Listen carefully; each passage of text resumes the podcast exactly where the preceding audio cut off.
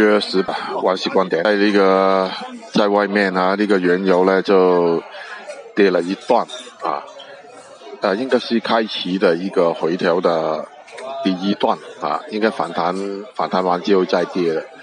所以呢，我们那个品种呢，跟那个原油相关的一些品种呢，应该大概率是调整啊，继续调整的情况比较大概率。好了，就这一啊，拜拜。